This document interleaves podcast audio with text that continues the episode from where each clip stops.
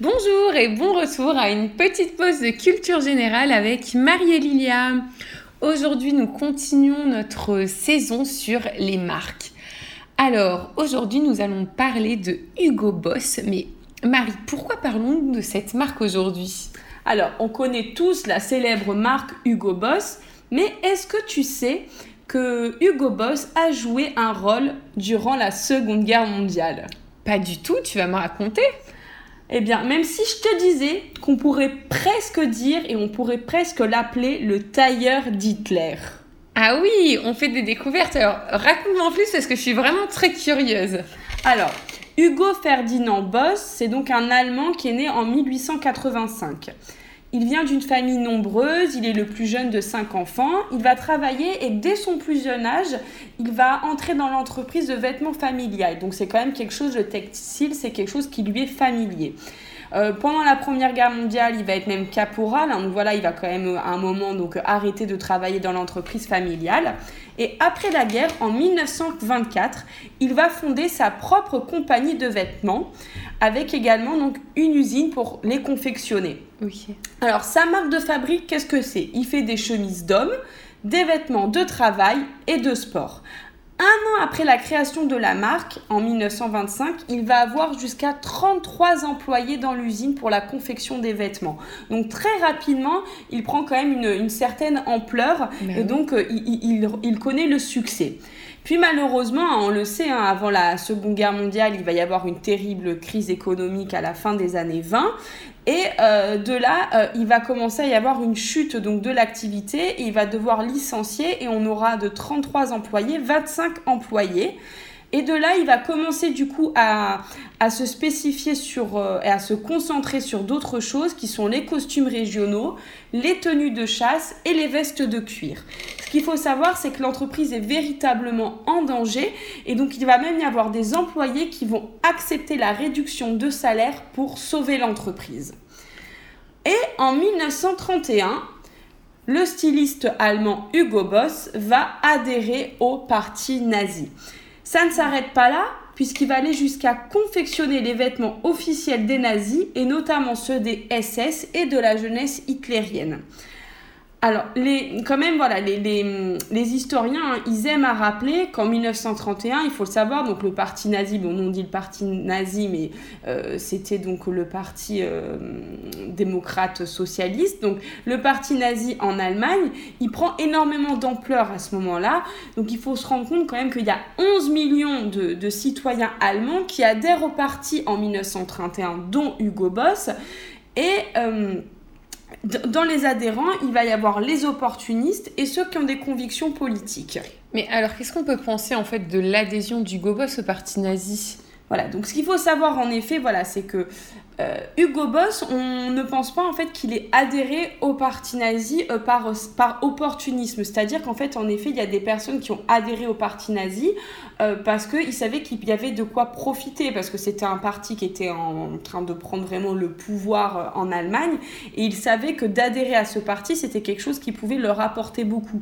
D'où en fait ces 11 millions de citoyens allemands vraiment qui ont adhéré au parti. C'est vraiment énorme le nombre d'adhésions qu'il y a eu.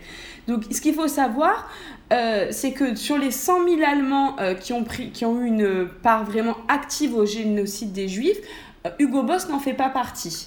Cependant, il avait quand même conscience de ce qui se passait, surtout que comme il était le styliste officiel pour les uniformes nazis, il se rendait vraiment compte de ce qui se passait donc au sein, de, au sein du, régime.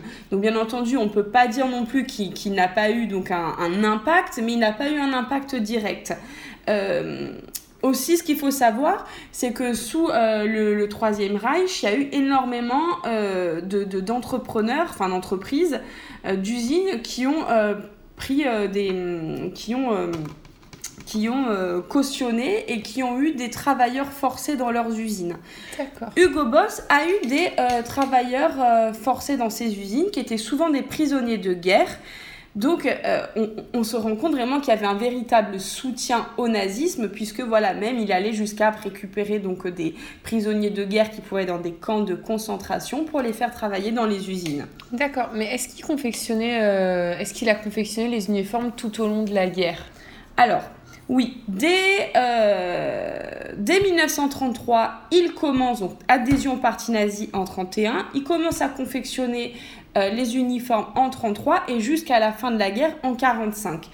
Euh, on a vraiment des commandes massives pour les uniformes et c'est ce qui a véritablement sauvé en fait l'entreprise du Gobos qui, comme je te le disais, après la crise en 1929, euh, l'entreprise allait très mal. Donc c'est ce qui a permis de sauver l'entreprise. Euh, et comme je disais justement, voilà qu'il y avait des prisonniers de guerre qui travaillaient dans les usines. Il faut savoir que Hugo Boss a eu au total 140 prisonniers de guerre qui travaillaient dans ces usines pour faire, pour confectionner les uniformes. C'était notamment des femmes. il faut savoir que dans les, sur les 140 prisonniers de guerre, il y avait beaucoup de Français et de Polonais, puisque par exemple sur les années 40 et 41, il y avait 40 Français euh, prisonniers de guerre qui travaillaient à, l'usine Hugo Boss. D'accord.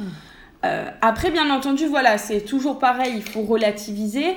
Euh, ce n'est pas quelque chose d'unique. De, de, hein. Comme je te disais, il y a beaucoup d'entreprises qui ont eu donc euh, euh, des travailleurs de guerre dans leurs usines pour faire du travail forcé. il faut savoir que sur toute la Seconde Guerre mondiale, il y a eu 20 millions euh, de personnes qui étaient des travailleurs français sur l'ensemble de l'Europe hitlérienne. Donc c'est énorme. Donc 140, certes, il a eu 140 prisonniers de guerre pour faire les, uniformes, mais en soi, il y avait 20 millions de personnes qui étaient des travailleurs français pendant la Seconde oui, pendant la Seconde Guerre mondiale en Europe, donc euh, qui était donc sous l'emprise euh, d'Hitler. Et donc euh, cette entreprise donc a confectionné tous les uniformes donc pour le parti nazi, mais est-ce qu'il faisait que ça? Est-ce qu'il faisait d'autres choses outre les uniformes? Alors oui, bien sûr, voilà. au début, quand au début de la création donc de Hugo Boss, hein, donc dans les années 20, les uniformes, ils en faisaient, ils en ont fait pour le service postal, pour les employés ferroviaires également. Donc ce n'était pas une uniquement euh, pour le parti nazi. Par contre, à partir euh, de 1939, lorsqu'on rentre vraiment dans le vif de, la guerre, en fait, hein, tout simplement, là, par contre, il se spécialise et il fait uniquement des uniformes pour, pour les nazis. Ok, et après la guerre, qu'est-ce qui se passe? Parce qu'il va avoir une, on imagine, un, un, effondrement en fait de son alors. de son économie entre guillemets. Alors lui en fait pas, pas l'entreprise directement mais par contre lui en effet il va avoir une lourde amende hein. il va avoir des euh, presque 100 000 marks à, à, payer euh, donc il est condamné à une amende qui équivaudrait à l'heure actuelle à peu près à 50 000 euh, euros. Donc pour l'époque c'était important hein, c'était pas les mêmes valeurs. Et également il va être déchu de ses droits civiques donc il perd ses droits civiques euh, et il va mourir en fait très peu de temps après, puisqu'il va mourir trois ans après, en 1948. Et euh, à sa mort, ce sont ses deux fils qui vont reprendre l'entreprise et c'est eux qui vont faire de l'entreprise que l'on connaît une entreprise internationale avec donc euh, tout le succès qu'on lui connaît. Et ben merci Marie pour ces explications. Et donc, enfin, la question en fait qui, qui me vient à te poser, c'est Étant donné l'histoire, est-ce que les dirigeants actuels parlent ouvertement de leur lourd passé ou est-ce que c'est quelque chose qu'ils ont tendance plutôt à cacher Alors non, alors bien entendu oui, ils en parlent ouvertement et j'ai même envie de dire qu'ils n'ont pas eu vraiment le choix.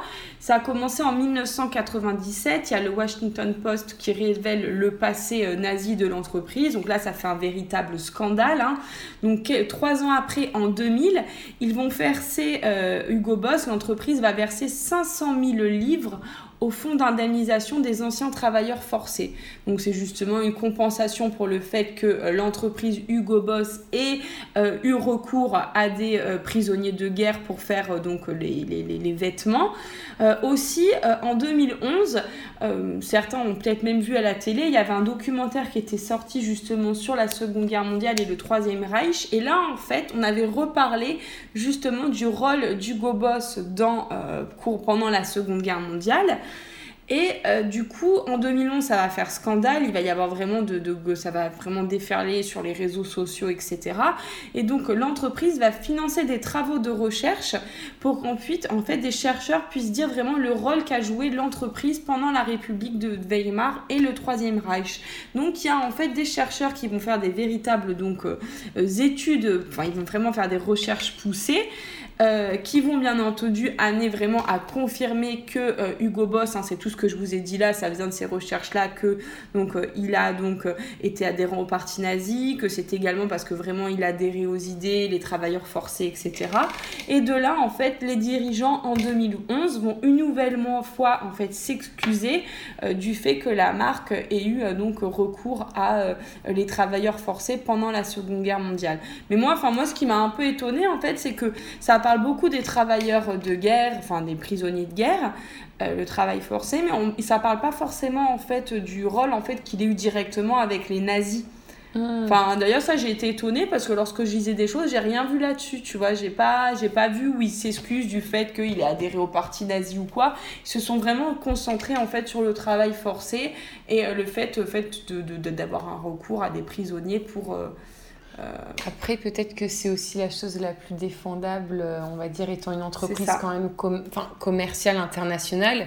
Euh, je pense qu'ils sont pas prêts à se dire bon on ferme boutique parce qu'on a ah bah non non bien sûr non mais c'est vrai qu'il n'y a pas eu vraiment d'excuses par rapport à ça c'est intéressant en fait. de voir qu'ils s'excusent pour le travail forcé mais oui comme tu dis quand tu vois en fait leur implication qu'ils aient pas fait d'ultérieures excuses ou même on voit qu'ils ont fait euh, des dons, par exemple, et l'argent ne, ne, ne, change rien, mais ils ont fait un don là pour le fonds de, des travailleurs forcés. Ils auraient peut-être pu faire aussi, euh, je sais pas, un don pour euh, quelques. Bah, comment il s'appelle là, le, le fonds français créé par Simone Veil pour. pour, sur, sur la Shoah. Ah oui, qu'on avait vu la dernière Exactement. fois. Oui, oui, oui. Tu vois, quelque chose comme ça. Bon, après, c'est vrai que c'est pas parce que tu mets de l'argent oui, mais que voilà, c'est ça que j'ai été étonnée qu'il n'y ait pas eu du tout. Mais après aussi, peut-être tout simplement parce qu'ils veulent pas s'excuser de ça, parce qu'ils n'ont pas eu de lien direct avec justement l'extermination, etc. Mm. Et donc, du coup, ça serait finalement euh, avouer quelque chose qui s'est pas passé, étant donné qu'il n'a pas eu de rôle à jouer euh, directement, il a pas été, ça n'a pas été un collabo, quoi. Donc, c'est pour ça aussi, je pense tout simplement qu'ils en parlent pas. C'est assez délicat. C'est très délicat, oui. Oui, oui. Enfin bon, en, en, en, en tout cas, euh, bon, ça a ce lourd passé, mais euh, à l'heure d'aujourd'hui, la marque se porte très bien. D'accord. Euh, ce qu'il faut savoir, c'est que c'est à partir des années 70 que Hugo Boss donc, va s'orienter vers une autre, une nouvelle cible, ah ben oui, qui est les jeunes cadres. Il fait plus du tout d'uniforme. Du coup, il va commencer à se mettre sur le costume dans les années 70. Alors, il faut savoir que c'est la première entreprise allemande qui utilisent du tissu italien. Ils vont faire des costumes qui sont des coupes très dynamiques et c'est pour ça qu'ils vont en fait euh, se diriger vers euh, un, une, un public cible, enfin une clientèle qui est donc des jeunes cadres dynamiques qui veulent réussir au travail, etc. Donc ça va être leur nouvelle cible dans les années 70. Euh, ils vont avoir dans les années qui suivent du succès. De là, en fait, ils vont commencer à diversifier leur gamme et euh, ils vont proposer d'autres types de produits qui sont certes de la bonne qualité mais moins chers en fait. Parce qu'il faut savoir que les, les, costumes étaient vraiment très coûteux dans les années 70 donc c'était pour des personnes qui avaient quand même de véritables moyens. Donc de là ils vont commencer à dire qu'ils vont faire des pulls des suites etc pour pouvoir justement proposer certes à une population dynamique mais qui peut-être ont des moyens un, peu moindres. Euh, en 1985 l'entreprise va tellement bien qu'elle entre en bourse en 86, elle vaut à elle seule plus que tout, euh, à, elle vaut euh, à elle seule plus que que tous les fabricants allemands font euh, en termes de prêt-à-porter. Donc c'est vraiment, ils sont vraiment, voilà, c'est incroyable, c'est vraiment une grosse, grosse entreprise qui est, qui enfin, c'est vraiment des, des milliards d'euros. Hein.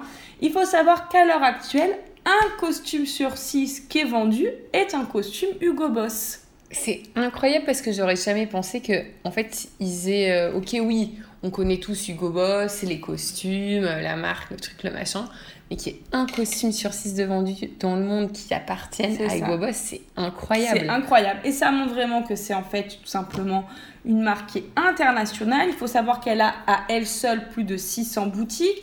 Elle en franchise 1000 autres. Et elle a euh, près de euh, 10 000 employés. Donc j'ai envie de te dire, on est bien loin des 33 ou des 25 employés euh, lorsque Hugo Boss a créé son usine en Allemagne. Eh ben, C'est incroyable. Et alors moi, du coup, c'est génial de, en fait, de, de, connaître et de découvrir ce, ce, genre de marque, de savoir vraiment quelle est l'histoire, parce que c'est vrai que souvent, en fait, on voit des marques, mais on ne sait pas euh, forcément d'où est-ce qu'elles viennent. Et j'ai envie de te poser la question, Marie, est-ce qu'il y a d'autres entreprises en fait connues qui ont aussi joué un rôle euh, sous le régime nazi? Oui, et en, donc une autre marque allemande, BMW. Ah, ok. Donc euh, ces belles voitures que l'on voit dans la rue, eh bien il faut savoir que le dirigeant de BMW était lui aussi adhérent au parti nazi. Euh, les, les, héritiers d'ailleurs actuels hein, euh, s'accordent donc vraiment à critiquer les choix qu'ont pu faire donc leur, euh, leur arrière-grand-père ou leur grand-père, je ne sais plus, pendant la guerre, puisque voilà, vraiment, il a été assez, enfin pas, pas, pas, investi, mais c'est vrai que ça a été encore plus que Hugo Boss sur son investissement par rapport au parti nazi. Ouais. Alors, on va peut-être pas relater euh, toute son histoire parce que bon, on va pas reprendre en, mais quelques en quelques mots. mots. euh, Il faut savoir que BMW, pendant euh, la Seconde Guerre mondiale, elle a eu, ils ont eu recours à 50 000 travailleurs forcés qui étaient prisonniers de guerre ou des camps de concentration. C'est énorme. Ouais, c'est 50 000. énorme. Euh, donc pour euh, Hugo Boss, j'ai dit que c'était 140. 140. Et en tout, il y a eu 20 millions de prisonniers de guerre pendant, pendant la Seconde Guerre mondiale. Mais là, on est quand même à, sur 50 000 travailleurs forcés pour une seule usine. C'est quand même énorme. Euh, alors, qu'est-ce qu'ils faisaient? Parce que maintenant, c'est vrai que BMW, on les connaît pour leurs voitures. Bah oui. Mais à ce moment-là, ils faisaient les armes et les batteries. Ils ont fait ça pendant la Seconde Ouais. Guerre mondiale. Donc, c'était vraiment leur marque de fabrique. Euh, et il faut savoir quand même que donc euh, Günther Kant, hein, euh, qui était le, dirigeant de BMW pendant la Seconde Guerre mondiale, c'était un, un entrepreneur voilà, qui était dur et qui était sans scrupules, hein, puisqu'il n'a pas hésité même à spoiler les, entre- les entrepreneurs euh, juifs pendant la guerre euh, pour justement en tirer euh, profit et permettre à son entreprise qui avant la guerre était une entreprise certes qui était qui était euh, en- enfin elle était en bonne santé elle Mhm. était pas mal mais c'était pas non plus d'un empire et justement c'est avec la seconde guerre mondiale et toutes les conséquences que ça a eu que BMW a commencé à devenir un véritable empire Waouh, ben on pensera différemment quand on verra des BMW. Et euh, en fait, je trouve la difficulté, c'est de se dire euh, bon, bah, BMW, ok, Hugo Boss. Moi, surtout la BMW, je pensais pas que l'implication était aussi forte en fait. Et en fait, la question que je me pose, c'est mais euh, quand on achète, bon, oui, il faut, faut acheter con- con- consciencieusement bon, des, de bons produits, etc. Et je me dis, mais oui, les héritiers se- s'excusent, effectivement, ça dépendait pas d'eux. Mais c'est quand même. euh, ben, en fait, t'a- t'achètes une marque qui a euh, profité de ce genre d'événement Oui. pour, pour se. Oui, en fait, ce qu'il y a, c'est pas, c'est pas, c'est pas tant euh, ce qui s'est passé, parce qu'en soi, ben, comme tu dis, les héritiers maintenant, ceux qui dirigent BMW n'y sont pour rien, mais tu dis en effet que cette entreprise existe et elle est si, elle est, enfin, c'est un véritable empire parce qu'ils ont su tirer profit au bon moment euh, en faisant peut-être des choses qui, qui, qui pas très éthiques, quoi, voilà. Voilà, c'est ça. Exactement. Ouf, et ben de quoi se poser de sacrées questions. Exactement, exactement. Euh, on se retrouve euh, La semaine prochaine. la semaine prochaine pour un dernier épisode. Oui. Et qu'allons-nous voir durant ce dernier épisode? Alors, ça sera un épisode, hein, comme on- je crois qu'on l'avait rapidement expliqué. Oui. Bon, on va juste rapidement l'expliquer aussi là. Mais voilà, c'est un épisode qui va, au contraire, là, un petit peu parler euh, des, des noms des marques, d'où ça vient, etc. Donc, on ne sera pas cantonné sur une seule marque, mais on va un petit peu parler de plusieurs marques et euh, pourquoi elles s'appellent comme ça, quelle est leur histoire en quelques mots. Euh, Ce sera quelque chose de plus dynamique. Peut-être que toutes les deux, du coup, Oui. on pourra justement en parler. Ça peut être sympa. Il y aura un côté peut-être un peu plus ludique de se dire, ah bah tiens, cette marque, euh, ça Ouais. vient de ça, euh, de ça et de ça. Euh, peut-être que ce ne sera pas le dernier, mais l'avant-dernier épisode, parce que nous aurons peut-être un invité euh, surprise pour le dernier épisode. Mais ça, euh, nous allons voir ce que nous réservent toutes ces marques. Donc voilà, en attendant de vous voir, enfin de, de nous écouter la semaine prochaine, euh, n'hésitez pas à nous faire remonter en fait des remarques, des commentaires sur notre page Instagram Marie et Lilia où on vous rappelle qu'on publie euh, à chaque épisode euh, une photo en fait qui correspond euh, à, à l'épisode publié Sur les plateformes podcast. et à nous laisser 5 étoiles de préférence sur vos, euh, sur vos plateformes de podcast préférées. À la semaine prochaine!